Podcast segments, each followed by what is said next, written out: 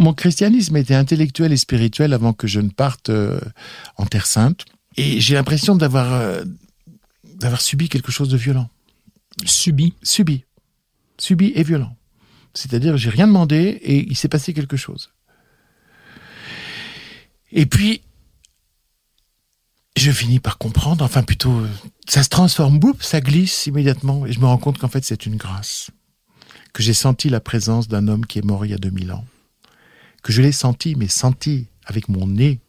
C'est ça la avec ma- grâce Avec ma peau. Oui, c'est le corps. C'est le corps qui comprend la chose que l'esprit ne peut pas comprendre, parce que c'est incompréhensible. Vous voyez C'est tout d'un coup le vécu du mystère.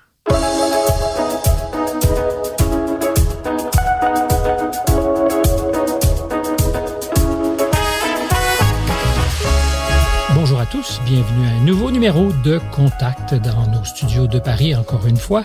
Mon invité a vendu près de 25 millions de livres dans le monde. Déjà ça annonce 25 millions, c'est du lourd.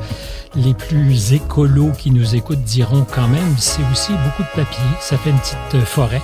Il est écrivain, philosophe de formation, dramaturge, comédien à ses heures, réalisateur, propriétaire d'un théâtre et il a l'appétit ou peut-être euh, l'ambition dévorante d'un ogre. Son plus récent chantier, raconter l'histoire de l'humanité, une manière peut-être de parler de notre présent. Éric Emmanuel Schmitt, Oui. De toute façon, on n'échappe pas au présent. on n'échappe jamais au présent, c'est d'ailleurs la seule scène où on peut jouer. De toute façon, on n'échappe ni au présent ni au passé. Vrai, vrai, vrai. Bonjour d'abord. Bonjour. Est-ce que je peux me permettre de dire que ça me fait vraiment plaisir de vous retrouver? Oui, moi aussi. C'est un, un bonheur. Euh, dans ce genre de présentation, évidemment, il y a toujours un certain nombre de banalités ou de choses qui sont répétées. Est-ce que, à chaque fois que vous êtes victime de l'exercice, vous vous dites, il manque quelque chose, quelque chose d'essentiel qui n'est jamais dit? Ah non, j'attends que ça passe.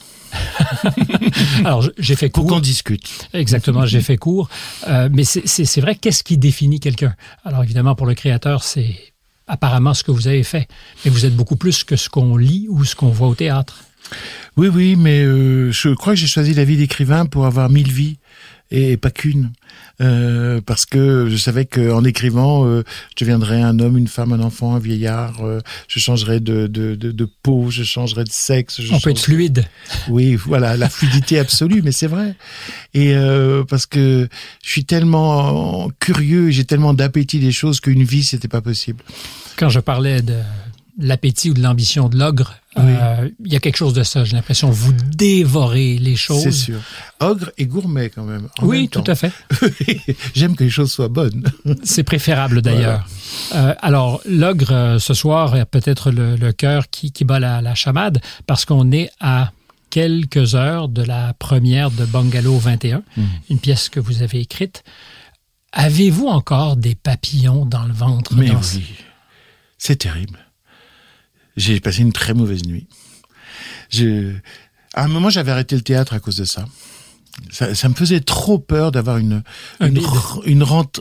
Non, c'est c'est une appréhension. De toute façon, quoi qu'il arrive, j'appréhende. C'est-à-dire, euh, euh, par exemple, le, le- le spectacle euh, n'est pas attendu, c'est-à-dire que la location est mauvaise et les gens n'ont pas d'envie de ce spectacle. On s'inquiète. Mhm. Euh, là, euh, ce soir euh, et pour les jours qui viennent, je peux vous dire que les gens se précipitent dans le théâtre. Et ben, je me dis, je m'inquiète. Je me dis, est-ce qu'on va être à la hauteur de l'attente? De toute façon, chez, chez moi, le théâtre développe une véritable inquiétude parce que il s'agit pas seulement de moi, il s'agit du- d'un- d'une équipe. Moi, moi, je peux me promettre de ce qui m'arrive, Mhm. Euh, mais on emmène. euh, euh, Vous êtes fiduciaire de ce qui va se passer un peu ce soir. ben, il y a une synergie, on a créé une synergie de désir autour de, de cette pièce, et donc on est tous embarqués, et on a envie que, que, que ça navigue bien. Alors, est-ce qu'il y a des doutes derrière ça ou c'est essentiellement euh, cette euh, nervosité qui est normale parce qu'on veut justement que tout le monde soit bien servi par l'exercice? Et, et je me permets de citer quelque chose que vous avez rappelé à l'occasion. Je pense que c'est quand vous avez déposé votre première pièce. Quelqu'un a dit, ce garçon, ce jeune homme, manque singulièrement d'inexpérience. et, et je me suis Très joli compliment. Ben, c'est une damnation en même temps. Oui. Euh, mais parce que j'ai toujours pensé que le savoir-faire était important. Je suis un petit-fils d'artisan. Mon grand-père était joaillier sertisseur. Et, donc, il, euh, des fortunes lui passaient entre les mains. Lui, il n'était pas riche, hein. mais parce qu'il réparait ou il créait euh, des bijoux. Et euh, l'idée du travail bien fait est quelque chose qui m'a toujours accompagné. Donc, c'est vrai quand j'ai commencé, j'avais déjà entre guillemets de la technique et, et du savoir-faire, mais parce que j'ai mis à la poubelle tout ce qui ne, tout ce qui manquait de ça. Et pour moi, c'est le minimum de savoir-faire. Non, la peur, la peur, c'est de ne pas être en adéquation euh, je, je, je, suis, je suis content de la pièce que j'ai écrite. Euh, après, je me dis, est-ce qu'elle va intéresser les gens? Est-ce qu'elle va les provoquer des émotions? Est-ce qu'elle va les embarquer? Euh, Elle est là, la peur. Moi, j'ai l'impression d'avoir fait ma part. Cette question d'émotion me semble importante. C'est un des grands privilèges que vous avez comme dramaturge, euh, comme écrivain, que de, de relayer des idées, de nous faire penser, mais aussi de nous bousculer par le ventre. Oui. Alors justement, quand on se fait dire, quand on est très jeune, il y a un manque euh, d'inexpérience en vous, comme si vous aviez toute la science, toutes les expériences vécues, c'est impossible. Euh, vous êtes plus à même aujourd'hui d'arnacher l'émotion parce que vous avez vécu, de nous la faire sentir? Je ne sais pas. J'avance plus nu qu'avant. Euh, J'avance euh, en disant peut-être euh, en me déshabillant de certaines préventions. Mais ça, de toute façon, je crois que c'est dans un trajet d'homme. Euh, je veux dire, on se, on se simplifie. Euh, ou on, on, ôte des masques. Euh, donc j'avance. Des masques, donc il n'y en avait plus d'un. Oh, j'en ai toujours un paquet. Hein. Rassurez-vous. je suis pas terriblement inquiet, mais est-ce que le, ben, comme le sculpteur qui enlève de la matière pour arriver oui.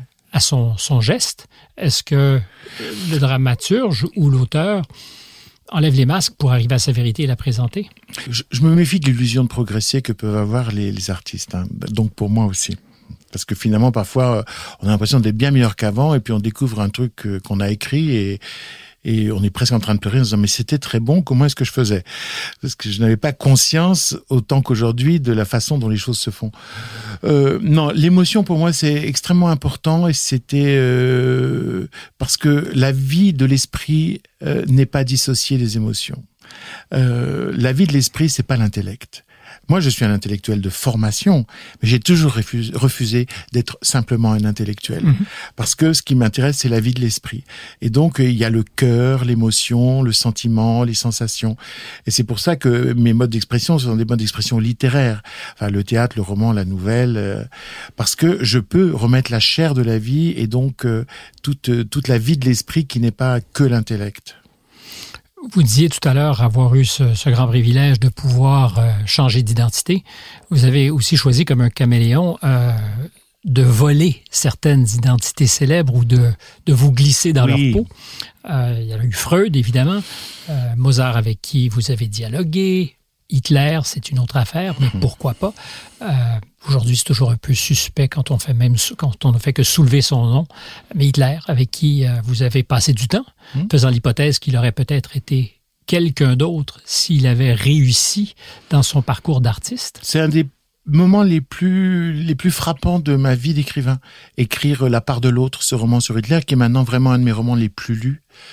Euh, c'est-à-dire me mettre dans la tête d'Hitler, raconter la vie du, du vrai qui rate l'Académie des Beaux-Arts en 1909 et qui devient un clochard, puis qui est réintégré à, la vie sociale par la guerre, puis à l'issue de la guerre devient l'homme politique euh, que l'on sait, avec hmm. euh, les actions monstrueuses que l'on sait. Donc je raconte d'un côté la vie de celui-là, et de l'autre côté le même qui aurait réussi au ras des fesses l'Académie des beaux-arts et qui se développerait non pas sur le ressentiment, la haine et l'exclusion, mais sur l'épanouissement progressif de lui-même. Et ce faisant, je raconte aussi un autre XXe siècle, le XXe siècle sans Adolf Hitler dictateur, mais avec Adolf Hitler peintre, médiocre, mais beaucoup apprécié de la bourgeoisie juive. Et cette expérience a été quelque chose de profondément troublant, car je me rendais compte que oui, je pouvais empathiquement me mettre à la place d'Hitler. Et j'amène le, lecteur à le faire. Et c'est pour ça que les, gens sont tellement troublés. Pourquoi? Parce que le but, il était philosophique. Il était de dire le monstre, c'est pas l'autre. Le monstre, c'est moi si. Moi si, comme Hitler, je pense que j'ai toujours raison. Moi, si, comme Hitler, je réfute la multiplicité des causes pour désigner une cause unique, un bouc émissaire, en l'occurrence le juif. Euh, on a tous en nous les, les mécanismes mentaux. Oui. Et puis les mécanismes mentaux archaïques. Vous savez, un enfant, quand il est petit, il se cogne à une chaise, il tape la chaise en disant méchante la chaise. Donc, euh, on a tous ça euh, en nous et l'expérience troublante que je faisais et que je fais faire ensuite au lecteur qui me lit, c'est de dire Hitler, ce n'est pas l'autre absolu de vous, ce n'est pas un être mhm. différent, c'est vous-ci. Ça veut dire quoi? Ça veut dire que le monstre, il n'est pas à l'extérieur de nous, il est à l'intérieur de nous. On est chacun en disposition d'être un monstre. Et il faut donc le tenir dans sa cage. Mais il est aujourd'hui beaucoup plus facile, euh, pour bien moins que ce qu'a fait Hitler, de démoniser l'autre et d'en faire l'ennemi. Oui. Euh, sans jamais admettre d'abord qu'on pourrait être pour l'autre l'ennemi euh, et qu'on peut aussi basculer qu'on est ambidextre de, cette manière. C'est-à-dire qu'il y, a en nous quelque chose de tapis. Mais on projette toujours ça sur les autres. Toujours. Toujours. Non, non, mais c'est à ça que sert la, littérature. C'est à retrouver la complexité des choses. Et de toute façon, les gens qui, qui, qui, qui sont attirés par, par la littérature ce sont des gens qui euh, ne se contentent pas d'explications simples et qui ne veulent pas des héros de bande dessinée qui sont bons ou méchants, mais qui veulent rentrer dans la complexité que tout homme est capable d'actes bons et d'actes méchants. Or donc, Caméléon, parce que capable de vous glisser dans la peau de, plusieurs grands personnages au théâtre, ce soir, ça sera Yves Montand, mhm. euh, Marilyn Monroe. Euh, alors évidemment, on a tous notre Marilyn Monroe en tête. Il y a des personnages qui sont plus complexes à aborder que d'autres, ou par définition, puisque c'est de la création, vous avez euh, la même licence chaque fois. Quand ils sont complexes, j'entre facilement en eux. Ce qui est plus difficile, c'est quand ils ne sont pas complexes. Alors, par exemple, dans le binôme... Bah, Yves Montand. je voulais vous l'entendre dire. J'ai eu plus de mal. Parce que dans cette histoire, puisque je raconte ce qui s'est passé en 1960 au Beverly Hills Hotel euh, à Hollywood, c'est-à-dire Montand arrive avec Signoret, Simone Signoret, sa femme, ils sont, ils ont 40 ans, ils sont beaux, ils sont en pleine ascension. Elle, elle va recevoir l'Oscar de la meilleure actrice en face d'Elizabeth Taylor euh, et d'Audrey Byrne. Euh, lui, il va tourner avec Marilyn Monroe, un film de George Cooker. Donc euh, c'est, ils sont en phase ascensionnelle, leur amour est, au plus haut. Et juste au bungalow d'à côté, il y a un couple en décomposition, c'est Arthur Miller et, Marilyn Monroe. Et euh, temps, il va traverser cette histoire en prenant du plaisir. Euh, il va tromper donc Simone Signoret avec Marilyn Monroe, puis après il va retourner chez Simone. Comme si de rien n'était. Comme si de rien n'était. Et les deux femmes vont être détruites par, par ce moment-là, puisque c'est le début de, de la chute des deux côtés. La chute de, de, de Marilyn Monroe, c'est, ça va être une instabilité euh, affective euh, de plus en plus, en plus, plus en plus grande. Et puis euh, Simone Signoret va revivre avec Montand, mais va se fermer à Montand et va sombrer dans la boisson. Et lui, il passe au milieu de tout ça, propre, allègre, joyeux, etc. Conscience tranquille. Conscience tranquille il, dit que c'était impossible de toute façon de résister à Marilyn Monroe et qu'au fond elle devrait être contente, c'est un diplôme. Euh, d'être trompée euh, par la que, que, son mari la trompe euh, avec la plus belle femme du monde. Il alors c'est vrai que j'ai eu beaucoup de mal avec ce personnage et euh, ça c'était l'intérêt de, de, rencontrer son petit-fils euh, Benjamin Castaldi. Parce que c'est une commande. Non, c'est une proposition. Oh non, personne. Je refuse toute commande. Alors je, change de mot immédiatement. Une proposition, mais une idée qui venait de son petit-fils. Oui, Benjamin Castaldi, euh, un jour. Euh, est, venu me voir. il a fait mon siège pendant six mois. Il me voulait vraiment. Euh, et puis, il m'a proposé de raconter cette histoire. Et moi, tous les jours, il y a des gens qui m'abordent en me disant, vous devriez raconter cette histoire, ça ferait une pièce ou un roman. Donc, en fait, je ferme souvent mes oreilles.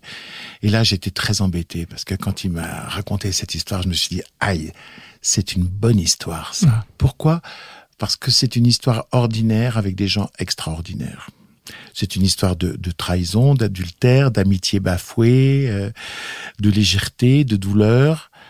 C'est ce qui nous arrive à tous mais avec des personnages euh, énormes que sont Marilyn Monroe, Simone Signoret, Yves Montand, Arthur Miller. Et donc, euh, oui, j'ai plongé, j'ai plongé dans cette histoire. Et alors, l'intérêt, c'est que Benjamin Castaldi, lisant la première version de la pièce, l'adorant, mais il vient chez moi, il me dit, tu n'aimes pas mon grand-père. Yves Montand. J'ai dit non, pas du tout. Il me dit le problème, c'est que ça se voit. J'ai dit oui, ça c'est un problème parce que quand même, les, ces deux femmes se battent pour pour lui. Pour lui. Et donc, il a fait une chose magique. Euh, J'ai un cinéma euh, dans, dans, dans, mon grenier et on a passé plusieurs jours à regarder les grands films de Montand, donc les films de, de, de Claude Sautet, euh, etc. Et Vincent, François Paul et les autres. Voilà, euh, César et Rosalie. Et il arrêtait l'image en me disant, tu vois, ça, Jean-Loup Dabadi, qui avait fait le scénario, ça, il l'a pris à mon grand-père. Et il me montrait comment on pouvait aimer Yves Montand. Et après, j'ai réécrit ma pièce en en faisant un personnage aimable. Mais c'est quand même extraordinaire parce que on a commencé parlant de ces personnages que vous avez euh, investis. Oui.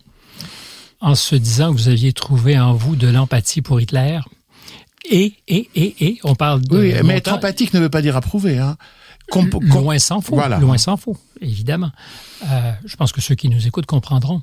Mais que devant ce drame plus ordinaire, oui. celui de l'amour, avec au cœur montant, ça a été peut-être plus difficile de, oui. de le racheter à vos yeux.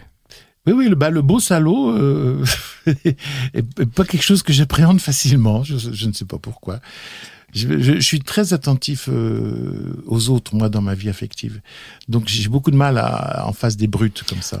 Alors, puisque vous soulevez l'affaire, je me suis vraiment posé la question en préparant cet entretien. Quand on est à ce point investi dans une œuvre comme vous,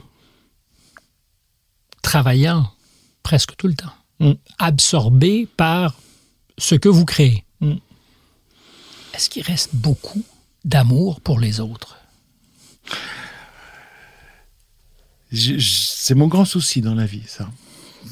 J'ai la chance de vivre une grande histoire d'amour, mais je me demande toujours si je suis assez présent. Je, je, je me demande toujours si j'aime si, si j'aime assez, si j'aime bien, mmh. si je le montre assez, etc. Alors je crois comprendre que oui, mais moi j'en suis pas persuadé. Mais en même temps, euh, pour m'aimer, il faut m'aimer comme je suis, c'est-à-dire euh, dévoué à, à, à, ma passion euh, de l'écriture. Et euh, autrement, je, je, je, ne suis pas fréquentable. Et c'est non négociable. Non négociable, bien sûr. Non négociable. Mais, euh, mais, mais, je suis un vrai amoureux, hein, je vous rassure. Je suis pas inquiet, puis c'était pas accusatoire non plus, mais non, je non, dis mais... que quand on est dévoré comme ça par cette envie de produire, depuis toujours, c'est beaucoup d'énergie. Oui, oui. C'est énormément d'énergie, bien sûr. Et euh, mais, mais je pense que même quand on n'est pas dévoré par euh, par quelque chose et qu'on a une vie plus peut-être plus paisible ou peut-être plus équilibrée, je n'en sais rien. Je pense qu'on se pose quand même cette même question est-ce que j'aime bien? Est-ce que j'aime assez? Est-ce que je le montre?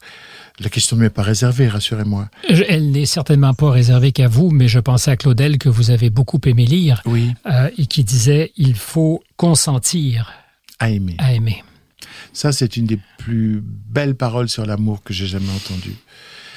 On peut penser aimer, mais consentir à aimer. Bah, décider que l'autre est, est plus important que soi. Tout à fait. Que la part de l'autre. oui, et puis consentir qu'on ne peut pas concevoir euh, son présent et son avenir sans l'autre.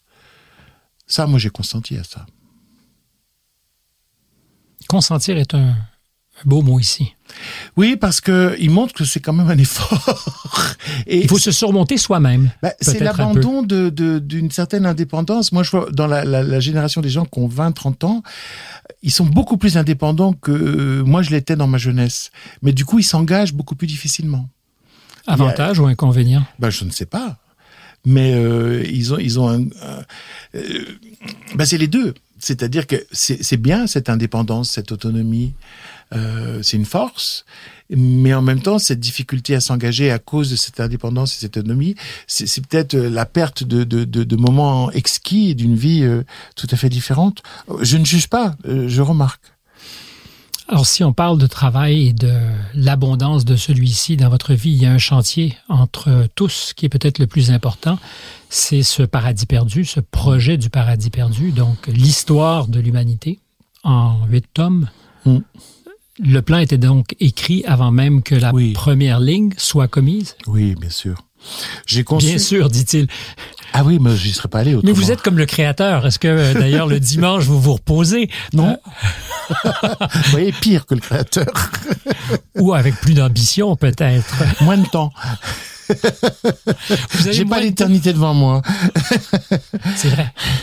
Euh... D'ailleurs, vous avez un rapport très sportif au temps. Oui, oui, oui. Ça me plaît, ça, beaucoup. Oui, c'est ça, ça c'est un cadeau de mes parents. Mes parents étaient deux grands sportifs. Euh, maman étant euh, championne de France de course, avec un record qui a mis 20 ans à être battu, pour vous dire le niveau. Et puis mon père champion universitaire de boxe. Donc des, des, des, des sportifs. Et ils m'ont appris euh, que le temps n'était pas un ennemi, mais que le temps pouvait être un ami. C'est-à-dire que qu'est-ce que fait un sportif? Il s'entraîne mm-hmm. pour dépasser ses limites, développer ses capacités, maximaliser ce qui est en germe en lui. Et donc, il fait du temps son allié et son ami. Et alors ça, j'ai fait toute ma vie en pensant ça. Et là, vous évoquez le projet de Paradis perdu, donc le premier tome de la traversée des temps. Mais comme un artisan, j'allais dire, après 5000 heures, 10 000 heures, 15 000 heures, devient non pas quelqu'un à qui on a enlevé du temps, mais qui s'est bonifié. Oui au contact de sa pratique. C'est ça, le temps fait fructifier, tout à fait. Donc, euh, c'est un rapport positif au temps. Mm. Et puis le temps, c'est aussi mon pouvoir de faire. Je vois pas le temps comme quelque chose que je qu'on vous enlève, qu'on m'enlève ou que je prends dans la figure.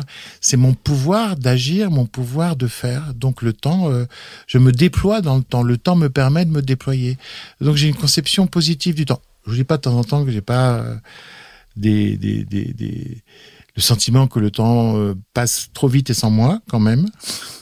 Mais, euh, mais globalement, j'ai cette perception positive. Donc, il y avait un moment optimal pour s'attaquer à cette somme? Oui.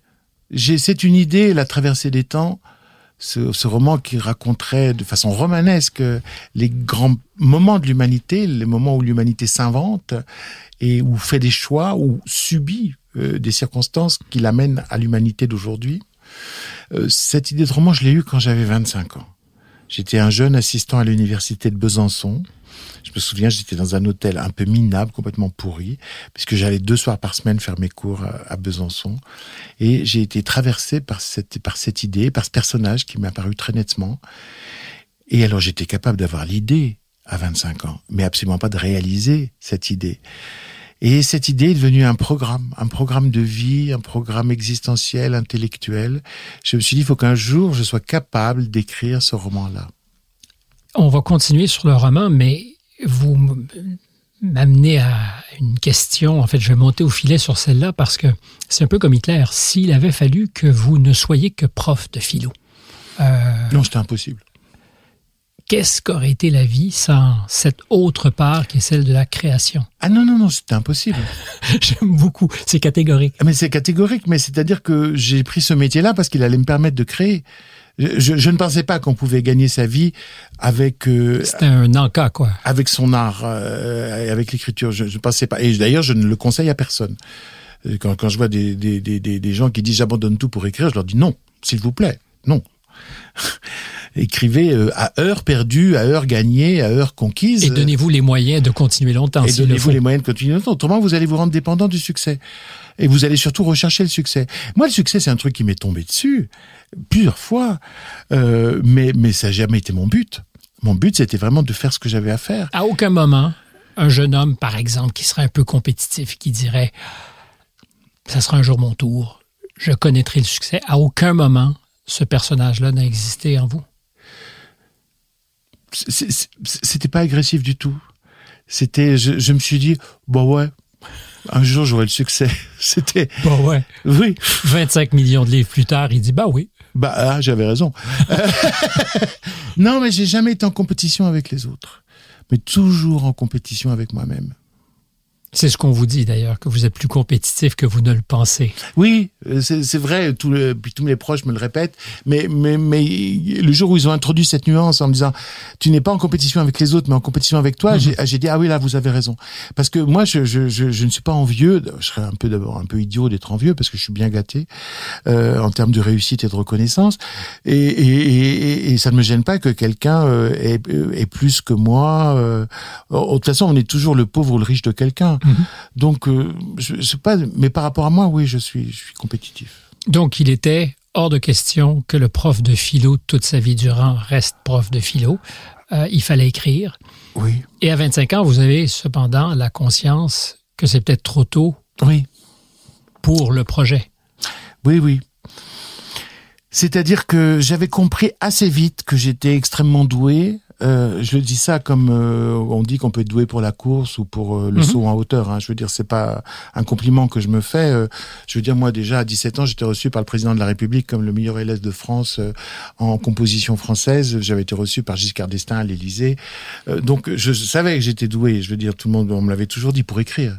Je veux dire. Mais ça change quelque chose de? d'être si tôt conscient de d'être doué? Oui, parce, parce que je me rendais compte que j'étais doué, mais que j'avais rien à dire. Ah, l'angoisse. à 16 ans, j'ai fait ma première pièce, elle était très drôle. J'écris la deuxième. Et malheureusement, moi, à côté, je lisais les grands auteurs et je me disais, oh là là.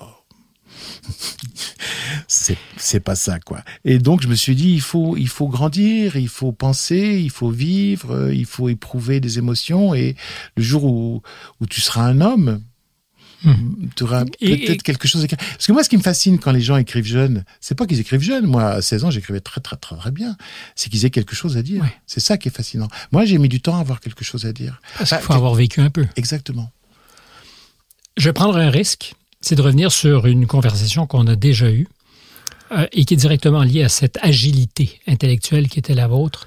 Alors donc, on était euh, à Bruxelles, première incarnation de Contact. Et vous m'aviez confié, je pense pas que c'était euh, tellement intime, mais d'avoir jamais été capable de réconcilier le, corps que vous aviez avec l'esprit agile que vous aviez. Mmh. Me disant, il a jamais compris. Euh, d'autant que vous avez des parents sportifs, et c'est évidemment pas un jugement sur le corps que vous avez, euh, mais cette espèce de décalage entre cet esprit vif, habile, et qui aurait dû aller avec un autre corps. Mmh. Euh, alors, je reviens à cet étudiant auréolé de 17 ans reçu par le président de la République. Est-ce qu'on fait la paix avec son corps parce que notre esprit compense? En fait, je vais vous dire, euh, j'ai fini par comprendre que mon corps me trahissait pas tant que ça, parce qu'il disait quelque chose de moi dont j'étais pas conscient. C'est vrai que moi j'ai l'esprit hyper rapide et j'ai un corps entre guillemets lent. Euh, et euh, j'ai l'esprit vif et j'ai le corps massif. Euh, et en fait, mon corps dit quelque chose de moi qui est vrai. C'est quand même la sérénité et la tranquillité et peut-être un peu la force. J'ai fini par comprendre effectivement que quand même j'avais de la force y compris dans, ma vie, dans la conduite de ma vie, euh, et que ce qui me permettait de faire tant de choses, c'est que je suis toujours serein. Et que, bon, pas aujourd'hui, j'ai une première. Mais bon, ça va, j'en ai pas beaucoup dans l'année. Et euh, donc euh, voilà, et c'est ce qui frappe souvent les gens qui me connaissent, c'est travailler autant en étant finalement tout le monde tout le temps serein. Donc en fait, mon corps dit quelque chose quand même de juste. Oui, je me suis réconcilié avec l'image. Est-ce que c'était trop intime comme question?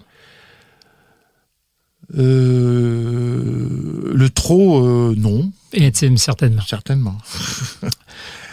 C'est un risque que je voulais prendre parce que je gardais, euh, pour avoir moi-même lutté contre par moment mon corps. Donc, je gardais un souvenir de cette, de cette conversation et de cette incompréhension qu'on peut avoir par rapport à, à ce qu'on est. Et à la vitesse avec laquelle, par contre, on peut anticiper les choses. Est-ce que vous trouvez que vous vous ressemblez plus maintenant? Qu'avant? Je me suis davantage forgé. En tout cas, j'ai l'impression euh, d'avoir eu euh, un petit ascendant sur ce qui longtemps m'échappait. Mm-hmm. Parfaitement réconcilié, j'en suis pas certain. Mais peut-être que c'est euh, au dernier moment qu'on se réconcilie, j'en ai pas la moindre idée. Oui, puis le faut-il? Effectivement, le faut-il Si c'est un principe dynamique, le faut-il? Alors donc, 25 ans, conscient du talent, mais pas toujours avec quelque chose à dire et un projet, un projet qui est effectivement euh, énorme. Hmm. Raconter tout. Oui, enfin, raconter les bascules, quoi. Les bascules dans l'histoire de la pensée, dans l'histoire euh, technique, économique, euh, médicale. Euh. Mais c'est pas mal total, ça. C'est très, oui, mais vous savez, j'ai l'esprit encyclopédique. Enfin, en tout cas, la curiosité encyclopédique. Euh, j'ai fait ma thèse sur Diderot, quand même le, le, le créateur de l'encyclopédie. Et qu'est-ce que j'appelle l'encyclopédisme? C'est le savoir sans hiérarchie. Mhm. Et j'ai toujours eu une passion pour ça. Il est aussi important de savoir comment on fait du pain que de connaître la métaphysique de Kant. Et euh, pour moi, alors vraiment, c'était... Et à tout prendre, je préfère encore savoir faire du pain, parce qu'on risque d'être euh, plus souvent appelé à combler les besoins de l'estomac. Oui. Euh, et ensuite, ceux de l'esprit peut-être. C'est pas mal quand même, la métaphysique de Kant. mais si je vous donne le choix, jeûner... Non, non, mais, non, mais, non, parce que c'est vital de manger... Euh, mais c'est essentiel de réfléchir aussi quand même, et bien, avec les, bons moyens. On le fait suffisamment. J'ai vraiment le sentiment aujourd'hui que c'est non pas que c'est pas valorisé, mais que le bousculement, la rapidité, je, je préfère une banalité, euh, mais j'ai cette conversation souvent parce que moins on réfléchit, moins on a l'esprit critique, euh, moins on est à même d'être de bons citoyens. Oui, mais euh, c'est pour ça que moi je crois qu'il n'y a qu'une seule chose qu'on devrait étudier, c'est la philosophie. C'est la discipline universelle. C'est celle qui vous donne les moyens de réfléchir par vous-même. C'est la boîte à outils. Quand les, les, cinq années où j'ai enseigné la philosophie, je disais à mes étudiants, ne dites pas ce que je dis, ne pensez pas ce que je pense, mais faites ce que je fais, réfléchissez par vous-même. Alors voilà la boîte à outils. Et servez-vous-en. L'école de la liberté, c'est la possession de cette boîte à outils. C'est vraiment pour moi l'enseignement fondamental. On est libre quand on est en mesure de penser. Oui, alors que si on répète euh, sans s'en rendre compte, si on n'interroge pas les présupposés de la pensée qu'on expose, si on ne donne pas sa valeur à la pensée adverse en réfléchissant, si on n'est pas capable d'argumenter euh, son sentiment spontané ou son opinion spontanée, oui, on ne pense pas. Or, euh, à l'époque, pense pas tellement.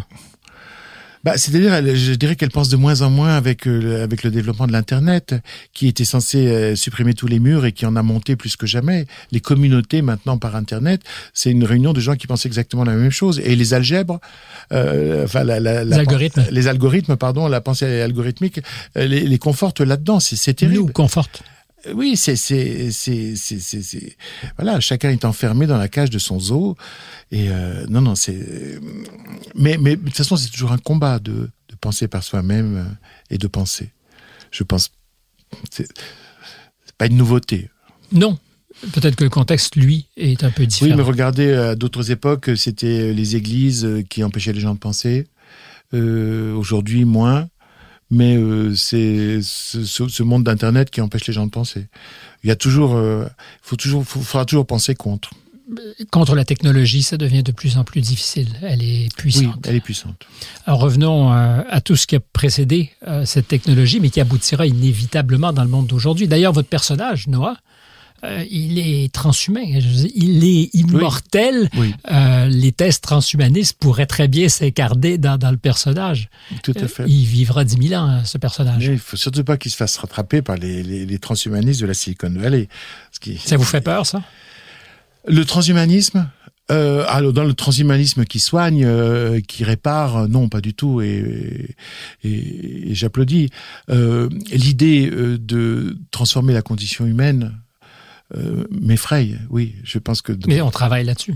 Mais et on travaille là-dessus. Et, et, et, si jamais euh, c'était euh, c'était possible, ça serait une humanité à deux vitesses. L'humanité des riches qui pourrait avoir transcender, avoir accès à tout ça, et puis une sous-humanité d'êtres normaux comme vous et moi.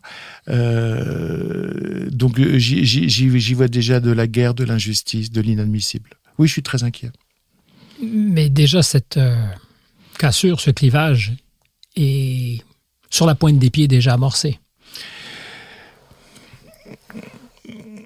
Sans doute, je, ça vous fait peur. Hein? Je, vous ai vu oui, oui, non, non, mais et vraiment, grimacer. Oui, oui, non, non, je, suis, je suis, euh, c'est un vieux rêve que poursuit l'humanité. D'ailleurs, dans la traversée des temps, je, dans le troisième tome qui se passe en Égypte, je mets, euh, je mets en rapport euh, la maison de l'éternité où on, s'occupe de momifier les mhm. êtres pour leur permettre d'entrer dans l'au-delà, et euh, dans la Silicon Valley, Eternity Labs, une, une, clinique transhumaniste. Même, même objectif, moyen différent. Oui, on va travailler la matière dans les deux cas. Oui. Euh, et, mais avec plus ou moins de science évidemment. Mais, euh, mais le même objectif, c'est-à-dire euh, en finir avec la condition humaine, en finir avec la finitude. Ça, c'est une folie. Je crois que oui. Pour moi, oui. C'est aussi une occasion, si je, je, lis bien ce que vous avez commencé à faire, parce qu'il reste encore quelques tomes à produire, de vous prononcer sur l'époque. Euh, c'est peut-être le plus politique des projets d'une certaine façon. Oui, oui, oui. Est-ce que euh, mon intuition est bonne? Votre intuition est bonne. Je, veux, je, veux, interroger le présent à partir du passé et interroger le passé à partir du présent. Euh... Ben, par exemple, vous avez déjà dit, le migrant, ce n'est pas l'autre, c'est moi hier, c'est moi demain. Par ses ancêtres ou par ses descendants, chacun de nous porte mille migrants en lui, alors que vous parliez du projet qui est le vôtre, parce qu'évidemment, euh, nous avons migré dans l'histoire de l'humanité. Bien sûr. Euh, et je sens que vous êtes par moments euh, choqué. Oui, bien sûr. Bah, je, suis, je suis toujours, toujours choqué et scandalisé par, par le mal que nous sommes capables de, de nous faire les uns aux autres. Mais quand ce mal, en plus, vient d'une ignorance crasse de ce que nous sommes, je veux dire, comment, alors qu'on est tous issus de migration, depuis des millénaires. Comment s'en prendre aux migrants comme migrants? Je veux dire, c'est complètement inhumain. Et moi, c'est tout, ce qui est tout ce qui tout ce qui crée de la déshumanisation dans dans, dans notre monde me scandalise. J'aimerais qu'on ait une mémoire de nos gènes qui nous rappelle euh, que nous sommes les les survivants de multiples migrations. Et peut-être qu'on aurait un autre regard sur des êtres qui cherchent leur place sur Terre parce qu'ils fuient euh, la guerre, un, désastre économique, euh, la faim, la maladie, euh, la servitude. Je, je, suis très très choqué. Est-ce que c'est une vision, et ça se veut pas une provocation, idéaliste? Parce que la réalité, on le voit en France, on le voit ailleurs, c'est que les seuils de tolérance sont éventuellement atteints. Donc, quelle est la capacité qu'une société a de la main? Oui, vous dites la réalité, mais la réalité, c'est un discours qu'on tient sur le réel. On n'accède jamais à la réalité elle-même. Mais moi, je peux tout aussi bien vous dire, la réalité, c'est que vous, comme moi, et comme le, mec le plus intolérant de la Terre, il est issu des migrations. Mhm. Voilà, donc euh, de quelle réalité parle-t-on? Et c'est pour ça que je crois à l'importance de la connaissance et du savoir. Il faut rappeler aux gens qui ne sont pas au début de leur propre histoire, mais qui sont eux-mêmes issus d'une histoire d'une histoire antérieure, et qu'il faut qu'ils aient pas le poids de cette histoire, mais la conscience de cette histoire pour peut-être agir différemment. Alors comment on compose Puis c'est des questions qui sont euh, infinies. Et comment on compose avec euh, la peur, l'anxiété?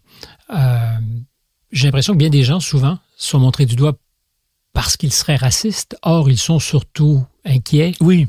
apeurés. Oui, complètement ça peut être d'ailleurs instrumentalisé, tout ça. Mais comment rassurer? Et, est-ce qu'il y a des solutions politiques? La littérature peut nous proposer des, chemins, mais c'est de la littérature. Non, non, mais euh, dans le concret, tout ça est extrêmement difficile, bien évidemment. Euh, mais enfin, qu'est-ce qu'on appelle le concret? C'est toujours en train de, ce que je suis en train de dire. Là, ce qu'on croit être la réalité n'est qu'un discours qu'on produit sur euh, sur ce qui nous échappe. Parce qu'on est des êtres narratifs. Mais complètement la réalité nous arrive pas euh, comme elle est, euh, toute nue. Euh, elle est toujours habillée d'idéologie, de pensée, de valeurs. On est le seul animal, d'ailleurs. On est un animal fictionnel. Voilà. Et alors, c'est pour ça que je crois aux bonnes fictions et aux mauvaises fictions. On peut tordre le cou aux mauvaises fictions avec des bonnes fictions? J'espère. Moi, pour moi, le travail de, de, de vous faites donc de la propagande positive propagande, je déteste. C'est une blagounette. Ce mot, voilà. Non, non, non. Je prise de conscience. Voilà, prenons conscience de notre histoire, prenons conscience de ce euh, dont nous sommes faits, prenons conscience des, des impensés qui peuvent euh, provoquer certaines réactions. Euh. c'est, c'est, c'est, vous savez, il y a des gens qui vont être, qui vont être, par exemple, qui vont être euh, racistes à table, et puis tout d'un coup, ils sont, ils sont, ils sont, ils sont devant, euh, euh, ils sont devant un enfant qui pleure, euh, ils sont plus du tout racistes, parce que tout d'un coup, un enfant qui pleure, ça sort de l'ordre du discours. Il y a un rapport de, du regard à regard qui, Mhm. qui fait que l'horrible raciste est tout d'un coup un, un homme plein de bienveillance. n'est plus si horrible que ça. Voilà, parce que tout d'un coup, il a oublié son discours, euh, il a oublié. De, de- Puis alors, il y a comme il y a des politiques qui, qui travaillent, euh, qui, qui, qui vraiment qui remuent la merde mentale euh, pour pour avoir des électeurs, etc. euh, on est entré dans une ère de démagogie, enfin en tout cas en Europe, je sais pas au, au Québec, mais dans une ère de démagogie terrible. Alors, quand mon camarade Onfray parle de décadence, ou que le président Macron parle de décivilisation, ben, je vous vois déjà faire la grimace, mais Oui. c'est- vous y croyez pas? C'est des vues de l'esprit, c'est. Ce sont des vues de l'esprit, vraiment? Oh, écoutez, on n'a jamais vécu aussi longtemps qu'à notre époque. Ah, a- clairement riche aussi. on a exactement. On n'a jamais, euh, on- n'a jamais autant évité la douleur physique qu'à notre époque. On n'a jamais pu voyager aussi facilement et avec tant de sécurité qu'à notre époque. On n'a jamais eu l'accès aux connaissances et à la culture que notre époque. Alors décadence. Non, franchement, faut, faut, faut pas brandir des mots comme ça trop vite. Alors, je vous renvoie à quelque chose que vous avez écrit. Euh, non, mais euh, qui, euh, qui nourrira notre conversation.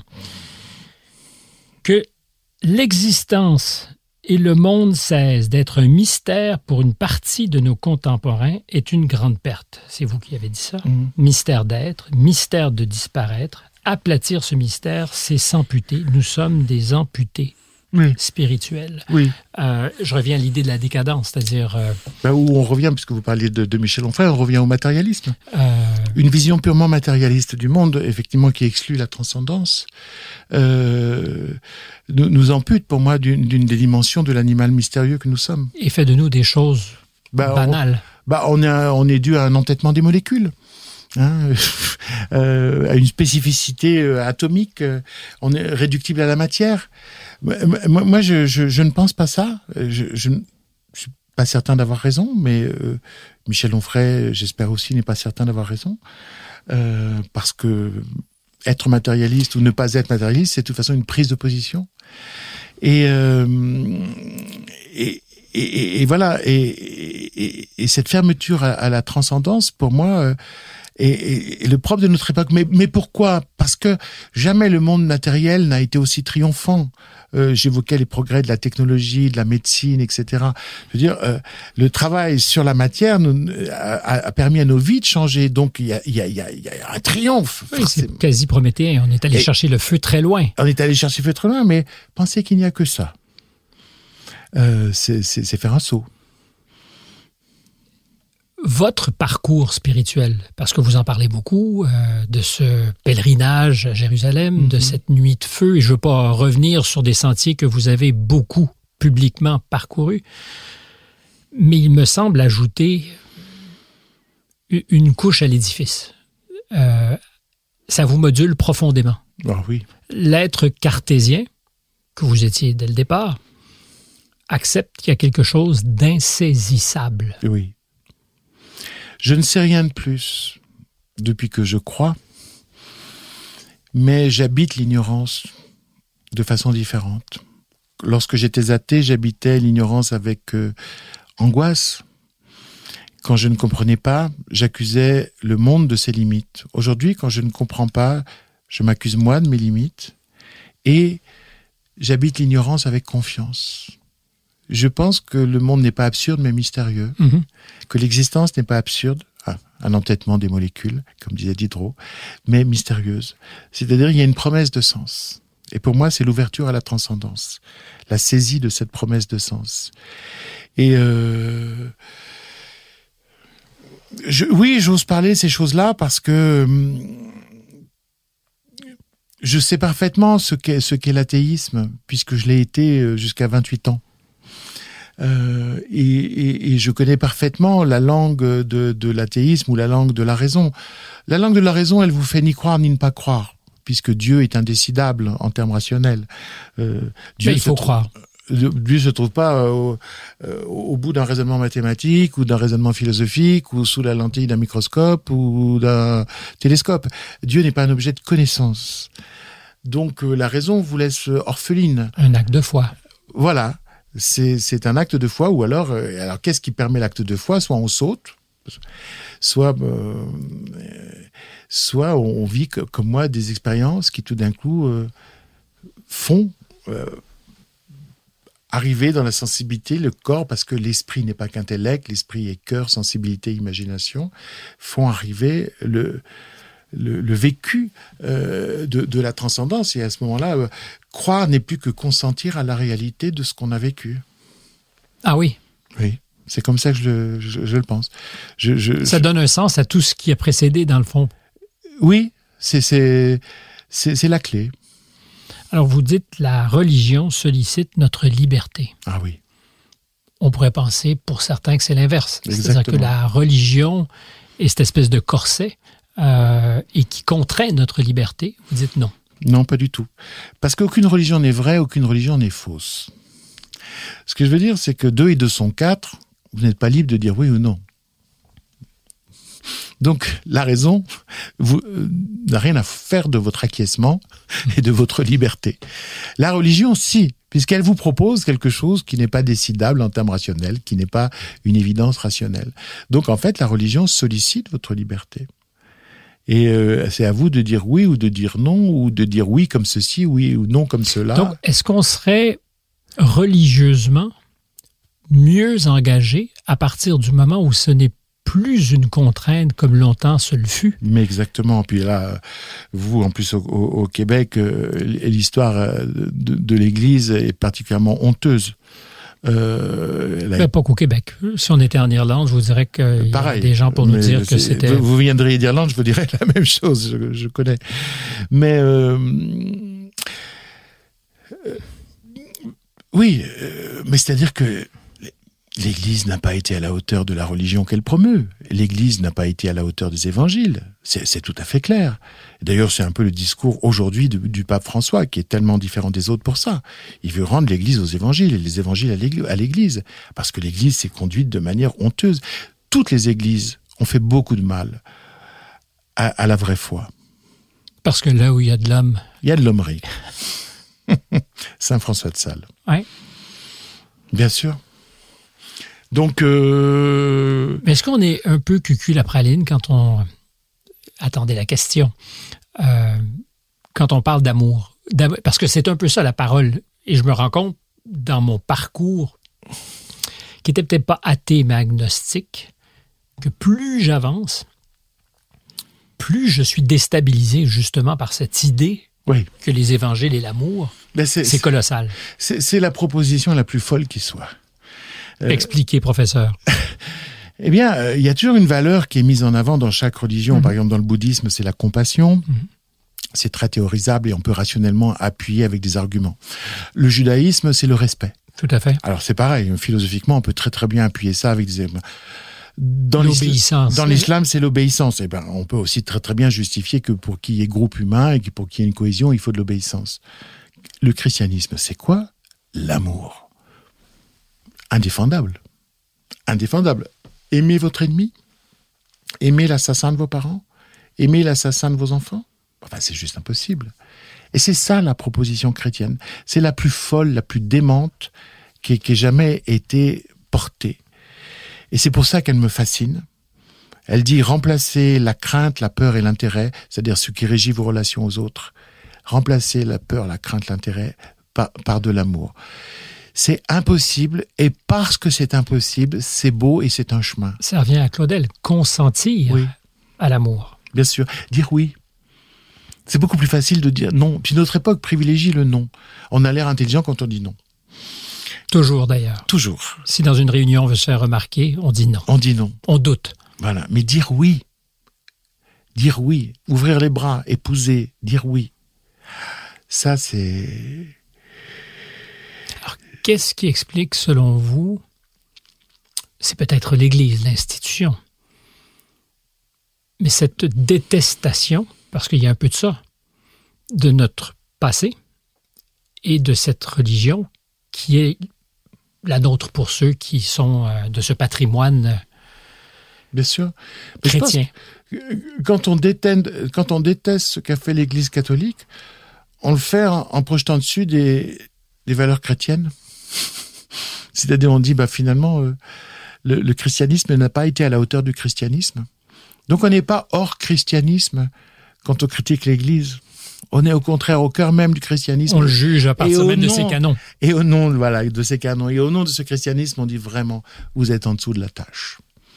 Donc c'est pas le christianisme qui est en question, c'est ce qu'en ont fait les hommes et les différentes églises. Plus d'une fois dans vos conversations, euh, on vous ramène cette citation apparemment apocryphe de, Malraux qui disait euh, ce 21e siècle, il sera spirituel ou il ne sera pas euh, religieux.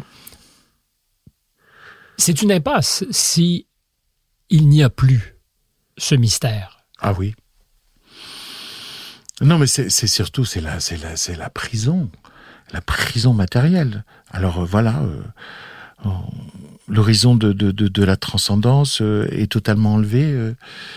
en fait, de la matière qui, qui, qui refait de la matière, hmm. sans, sans idéal, sans valeur, sans appétit du beau, sans volonté de transmettre, sans amour de l'autre. C'est pas possible vous balbutiez, c'est donc dire qu'effectivement, on est au cœur des vrais enjeux.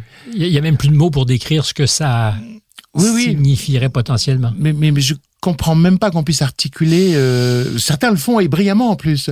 Mais je comprends même pas qu'on puisse articuler cette vision du monde-là. Qu'est-ce qui s'est passé pour l'homme rationnel que vous êtes euh, et qui ne cherche pas l'attention, qui ne cherche pas l'effet à Jérusalem que vous n'auriez pas pu imaginer. Parce que quand on vous entend raconter, on se dit, bah, ça fait une très belle pièce ou ça fait un très beau livre. Non, mais il y, a, quelque chose de mystérieux. Mais est-ce qu'il a été vraiment dans sa chair, bouleversé comme il le dit? Mais justement dans ma chair. Ah, je sais, pour vous, c'est très incarné. Mais c'est mon, christianisme était intellectuel et spirituel avant que je ne parte euh, en Terre Sainte. Et je suis parti euh, très dubitatif en me disant qu'est-ce que ça va m'apporter? Franchement je vois pas pourquoi mes pieds vont, vont faire grandir ma foi quoi. Alors pourquoi le faire? Bah parce que j'étais pas certain que ça allait ne pas m'apporter quelque chose parce que je suis une curiosité sur pattes. Je l'ai toujours été. Et, si le, pape vous avait pas mis au défi? Alors attendez. Soyons clairs.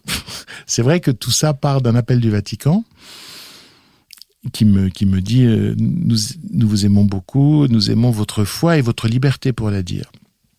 Et nous rêvons de, de, de vous emmener. En, Ils sont habiles, ces gens. En terre, oui, bien sûr. Euh, surtout que le pape, il est jésuite.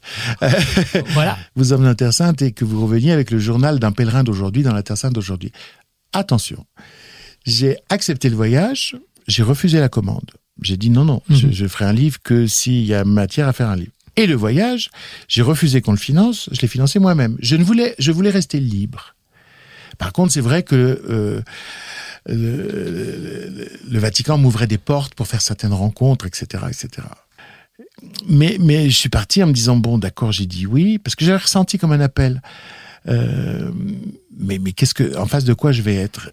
Et et j'ai eu une, une, grande surprise, effectivement. C'est-à-dire euh, quand j'étais euh, au Saint-Sépulcre, sur le, le, Golgotha, le mont du crâne, là où Pilate envoyait les condamnés euh, pour leur supplice ou leur exécution. Donc à l'endroit où est censé euh, être mort. Euh... Censé le bon mot. Ah oui. Parce qu'il y a un travail de propagande dans ce cas-ci euh, par la mère de Constantin. Oui. Qui qui faisait de l'archéologie mystique. Exactement et qui a créé tout un univers oui. Euh, y compris les magasins de souvenirs. Oui, oui. Donc, est-ce qu'on est dans... Mais ça, c'est l'apparence. Ça, c'est l'apparence. Donc, effectivement, j'entre au Saint-Sépulcre et j'entre effectivement dans une espèce de, de, de, pas d'Euro Disney, euh, d'Israélo Disney, euh, je sais pas quoi, enfin, un parc de loisirs euh, à Bondieuserie, avec euh, des gens qui ont des comportements que je comprends pas. Ils embrassent la pierre, euh, ils, ils allument des bougies, euh, ils chantent des trucs. Et je me dissocie totalement de ça. Je suis très voltairien et je me dis c'est vraiment c'est pas possible. Mais je suis exténué et je m'agrège à une file. Et puis euh, je regarde ce qui se passe. Je regarde la gymnastique du pèlerin. Alors on s'agenouille là. Et puis euh, on reste 15 secondes, on fait un signe de croix et on s'en va. Je dis bon, je vais le faire. Ça a un sens, tout ça, finalement? Non, à ce moment-là, aucun. La mécanique. Et puis quand c'est mon tour, euh, je sens une, une odeur, une odeur de corps. Je sens euh, une chaleur comme quand, on s'approche intimement d'un corps.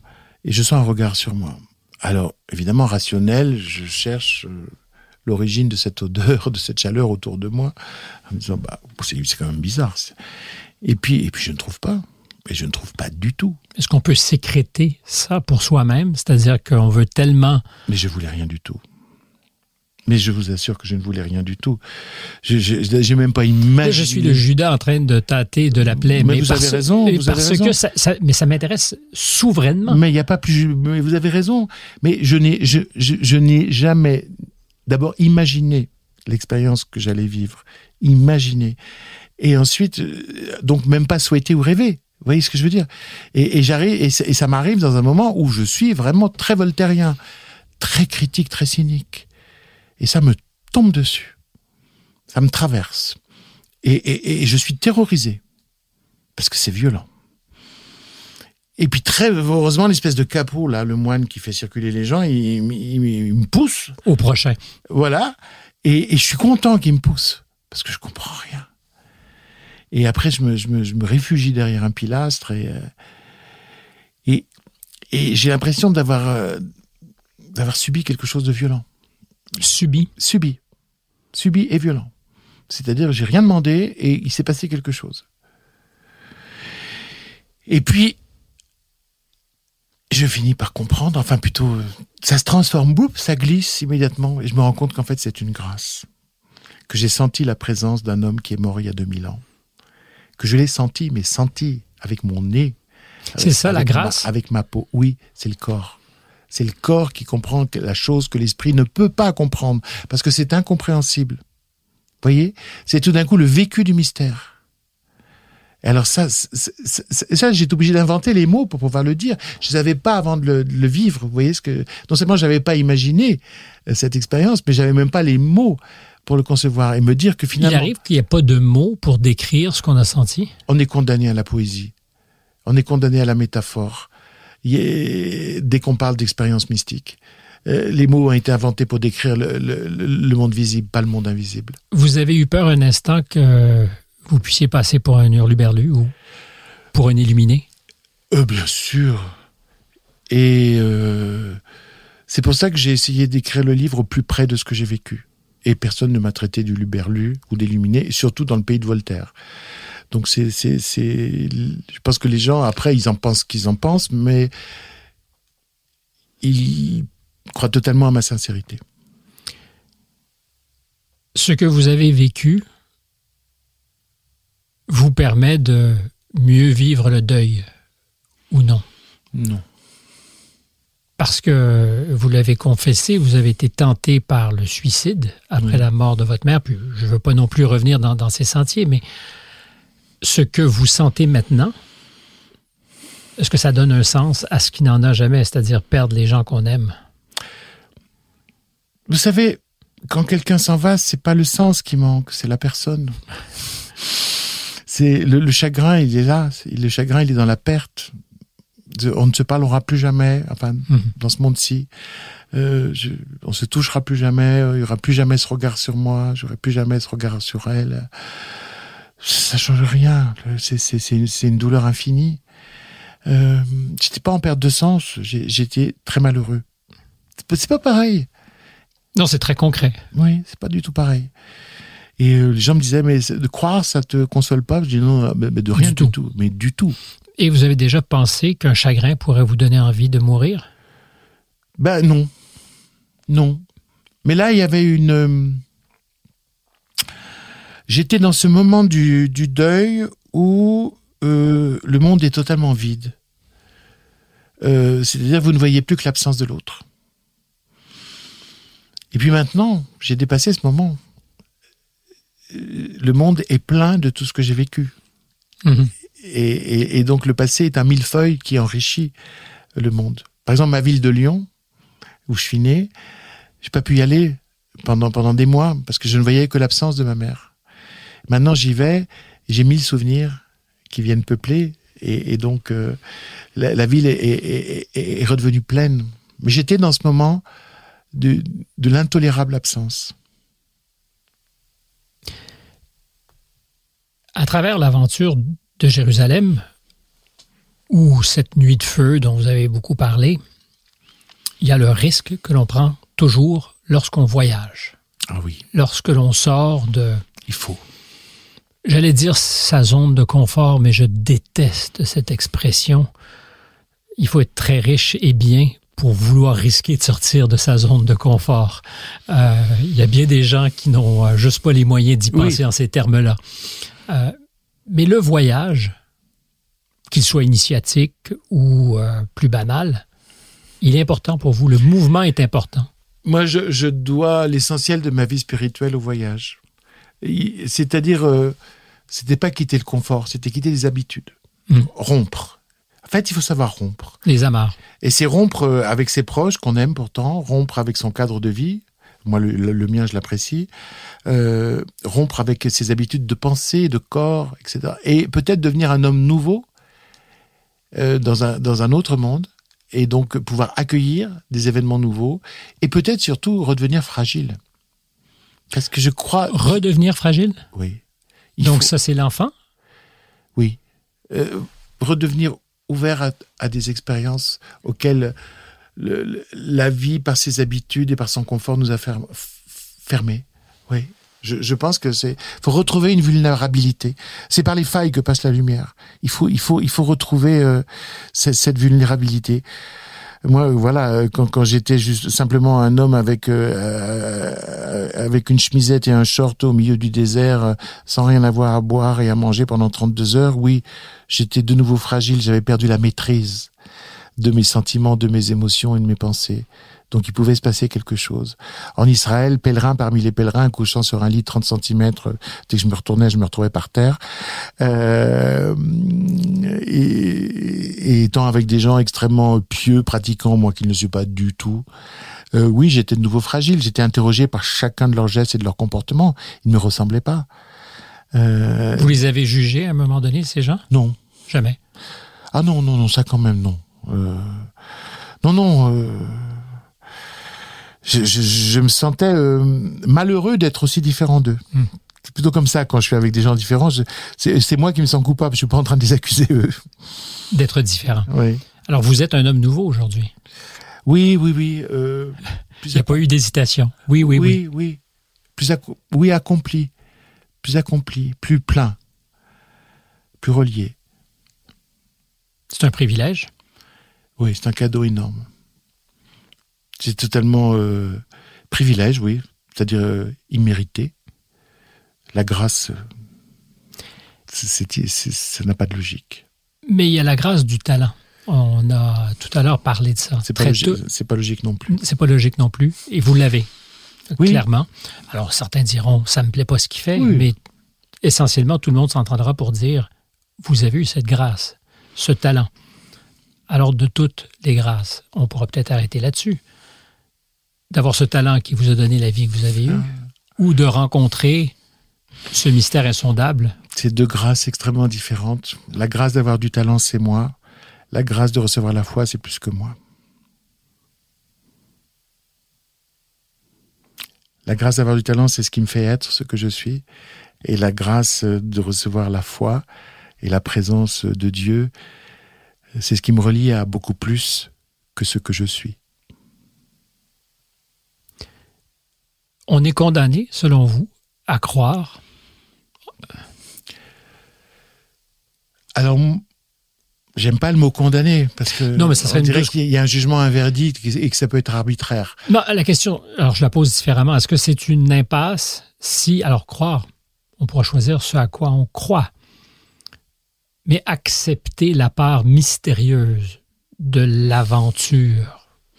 C'est si bon de l'accepter. Euh, c'est si bon de... C'est se donner beaucoup moins d'importance, c'est penser qu'on appartient à, à, une totalité, euh, c'est être relié, mm. euh, c'est c'est c'est c'est être c'est être humble sans être humilié. Euh, moi, j'aimerais être contagieux. Hein. J'aimerais pouvoir donner la foi aux autres. Euh, je peux juste témoigner. Il y a quelque chose qu'on a oublié de dire aujourd'hui, parce que je n'imaginais pas que la conversation irait là où elle est allée. Mais est-ce qu'il y a quelque chose qui serait utile d'ajouter?